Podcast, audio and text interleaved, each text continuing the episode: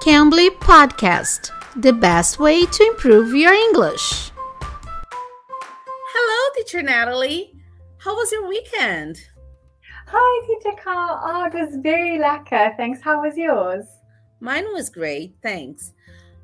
Pessoal, vocês entenderam quando ela falou lecker? Vocês sabem quando usa essa palavrinha? A teacher Natalie, ela hoje vai explicar pra gente sobre essa palavrinha, tá bom?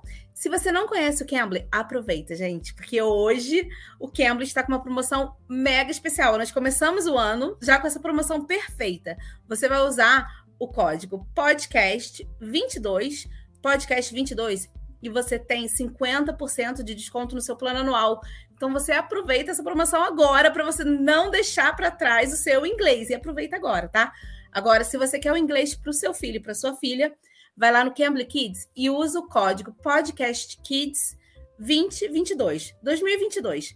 Podcast Kids 2022. Com esse código, seu filho e sua filha também tem 50% de desconto no plano anual. Aproveita agora, porque é agora que você está começando a dar um start na sua vida, então você aproveita agora esse código para ter 50% de desconto no plano anual, tá bom?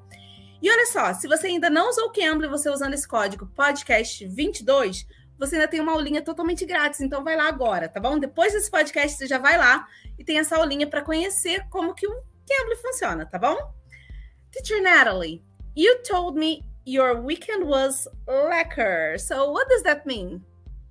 Oh, teacher Carl, that's a great question. So, in South Africa, we sometimes use Afrikaans words. Afrikaans is a language in South Africa, but we sometimes steal words from Afrikaans and we use them in English. And lekker is an Afrikaans word actually that means delicious, but people use it to mean cool or good or great. Okay, so can I use lekker for any situation? Um, I would say there are some situations where it's really good and some situations that you couldn't. But the best kind of situations are if someone asks you about your weekend, like you asked me. Um, so you could say, My weekend was lekker.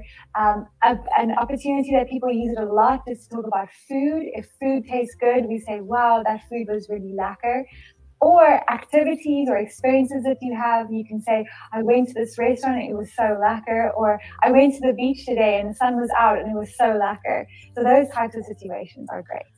Okay, so can I use it for people to describe people? Can I say someone is lekker? Actually, yes, you can.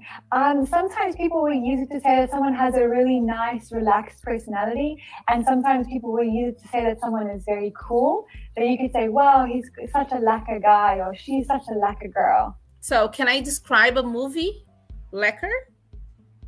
Yeah, you can actually. so if a movie is really good, you can say that movie was so lekker, and people will go, "Wow, why was it lekker?"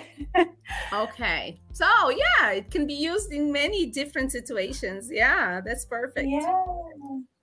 Okay. So thanks, teacher Natalie, for your explanation. Thanks for letting us know about it. That's really oh, interesting. Oh, yeah. You're so welcome. I'm so glad I was able to share South African word with you. Thanks a bunch. Pessoal, se vocês gostaram dessa diquinha agora da Teacher Natalie, deixe seu like aqui, compartilhe também esse podcast com seus amigos e olha só, aproveite essa promoção, 50% off no seu plano anual. Então, chegou a hora, você não vai ter mais desculpa para fazer inglês, tá bom? Eu sou a Teacher Kai, espero vocês aqui no próximo episódio. Bye, guys. Bye, Teacher Natalie. Bye, bye. Thank bye. you. Thank you so much. You can. You can be.